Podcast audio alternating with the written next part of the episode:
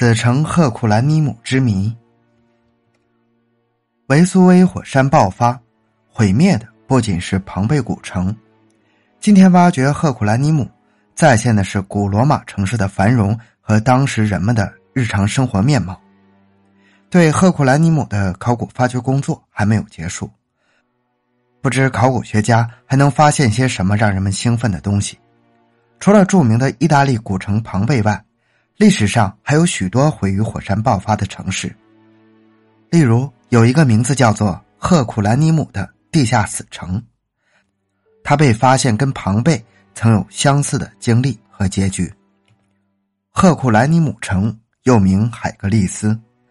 以希腊神话传说中的英雄海格力斯之名命名。在历史上，它曾被意大利几个不同的民族相继统治过。公元前八十九年。他同庞贝城一起被罗马人占领，成为古罗马的一个属地。公元七十九年八月二十四日，维苏湾火山爆发前，其占地面积约二十三万平方米，人口达五千人。如今，庞贝城已有五分之三重见天日，而赫库兰尼姆城由于掩埋较深，岩层坚厚，又处于现代城市之下，离重建之日还遥遥无期。关于它毁灭时的情况，考古学家做了如下猜测：公元七十九年八月二十四日早晨，那不勒斯海湾晴空万里，阳光明媚，在海滨圣地赫库兰尼姆城，面包师塞克斯塔斯·帕特卡斯正在面包房烤制着面包和糕点，蔬菜水果贩奥拉斯·法菲热斯正往水果和蔬菜上洒水。一位雕刻师正在加工一块美玉，一个生病的孩子躺在珠宝店后面的一所房子里，一个粗壮的搬运工正在造船厂搬运一箱货物，一个十四岁的小保姆正在照看仅十个月的婴儿，整个城市的居民处在宁静欢快的气氛之中。中午，赫库兰尼姆城的居民感到大地在震颤，并且听到了震耳欲聋的爆炸声和雷鸣声。抬头望去，只见东面四千米远的维苏威火山口冲出一股蘑菇状的烟柱，霎时间遮天蔽日，天昏地暗。滚烫的岩浆以每小时一百千米左右的速度迅速涌向这座城市，其温度估计高达摄氏九十度还多。惊恐万状的居民争先恐后的涌向海滩，想乘船逃命。十八个小时之后。当维苏威火山平静下来时，赫库兰尼姆城已经被掩埋在厚达二十多米的黑色岩浆下面。几个世纪过去了，赫库兰尼姆城与十一千米外的庞贝城逐渐被遗忘，直到文艺复兴时期，意大利人研读祖先留下的手稿时，才知道维苏威火山附近有两座被埋葬的城市。一七零九年，工人们在死城挖井时。发现了古时剧场的舞台，进一步挖掘后，发现了众多的大理石构件。赫库兰尼姆就这样很偶然的被发现了。当时，意大利正被奥地利军队占领，奥国义亲王闻讯后下令士兵挖开隧道，以便攫取漂亮的大理石去建造他正在动工兴建的别墅。他根本没有意识到，他挖掘的是世界上独一无二的东西——一座完整无缺的古城。一七三八年，意大利皇家图书馆馆长、人文学家唐·马塞罗·凡努提侯爵开始在赫库兰尼姆城发掘。他采取景象式的发掘方法，清理出了三个穿长袍的罗马人的大理石雕像、一些彩色圆柱和一匹青铜马的躯干。同年十二月十一日，找到一方铭文，从而了解到有个名叫鲁弗斯的人曾出资兴建海格力斯剧场。据此，专家们断定，这就是失踪千年的罗马古城赫库兰尼姆。一七六三年，公众的注意力转移到庞贝城，因为那里出土了刻有“庞贝式公所”铭文的石碑，从而掀起了一股发掘庞贝城的热潮。直到一九二七年，意大利政府才决定对赫库兰尼姆城进行分阶段发掘，赫库兰尼姆城的原貌逐步得以显现出来。赫库兰尼姆城建在由维苏威火山留下的两条溪流之间的高地上，四周高墙环绕。由于落在庞贝城上的火山灰和浮岩比较疏松，掩埋的较浅，平均只有三点六米深。而覆盖在赫库兰尼姆城的熔岩混杂有许多巨大的岩石，掩埋的较深，平均深达二十到二十六米。这就给发掘工作带来了许多想象不到的困难。为了穿透异常坚固的岩层，考古工作者们将空气压缩机、电动工具、推土机，甚至更复杂的现代工具都运用到发掘工作中，从而使发掘工作得以顺利进行。具有讽刺意味的是。那令人窒息的岩浆，对赫库兰尼姆城的破坏反而要比早年发掘者造成的损失小。后来，由于覆盖的火山岩难以用手工工具凿透，人们才停止寻宝活动。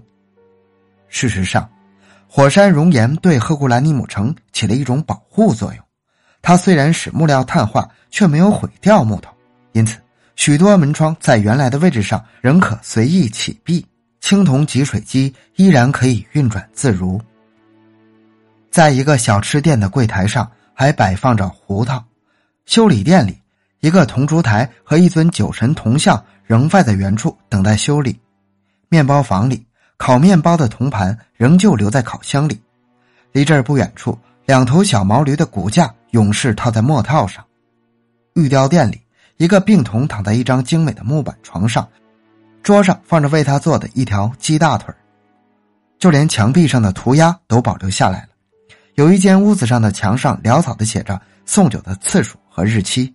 另一间屋里的墙上列着一些简单的单词，还有一间房子的墙上画着一幅决斗士与鹿决斗的素描，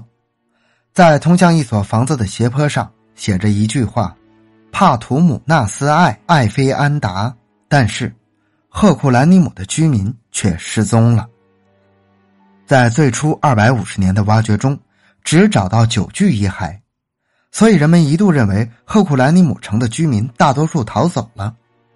今天的那不勒斯市仍保留有赫库兰尼姆居民区。事实并非如此。一九八零年，工人们在安装地下水泵时，发现两具躺在古海滩上的遗骸，一具是矮胖的男性。考古学家们发现他的身边有只打翻了的船，故称他为舵手。另一具是女性，她被认为是位美女。一九八二年，考古学家们大面积的清理海滩，出乎意料的发现了十三具遗骸，其中一具身上配有军用剑和剑鞘，说明他生前是个士兵。同一年，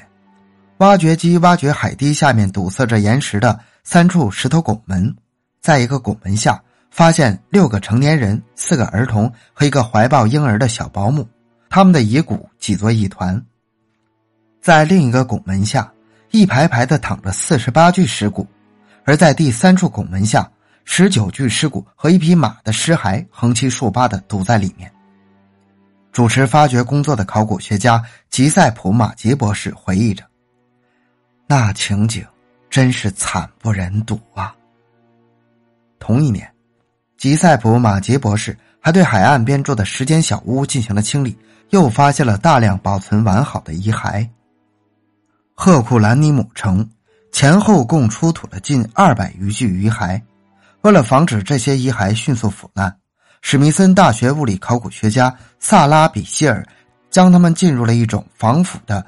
丙烯酸树脂溶液中，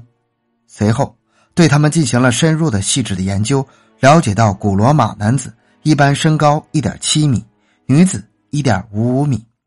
虽然其中几具骸骨有患关节炎、贫血症等迹象，但总的来说，大部分人营养充足，体格健壮，肌肉发达。赫库兰尼姆虽与庞贝几乎同时覆灭，但两座死城的状况存在着很大的区别。据美国杂志一九八四年五月号发表的里克戈尔的文章指出，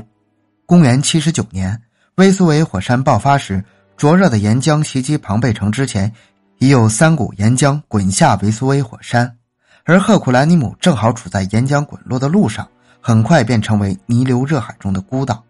随后，岩浆迅猛上涨，将其覆没，所以它比庞贝城早覆没了七个小时。受维苏威火山上留下的丰富的地下水浸润而保持潮湿的泥土，将赫库兰尼姆密封起来。这就使它比火山灰和浮岩覆盖下的庞贝古城保存的要好得多。许多日常生活中容易腐烂的东西，由于保持了一定的温度和湿度，同时又受不到空气的影响，尽管曾经被炙热的岩浆炙烧过，但仍保存完好。发掘出来时，几乎与掩埋时没有什么两样。虽然已经发掘出赫库兰尼姆城的四个行政区以及石头街、古罗马广场。长方形大会堂和竞技场的一半，但更多的遗迹遗物仍深埋在地下，甚至连赫库兰尼姆城的实际规模还有待于进一步发掘来进行评估。相信这项未完成的工程在二十世纪里将继续受到考古学界的关注和研讨。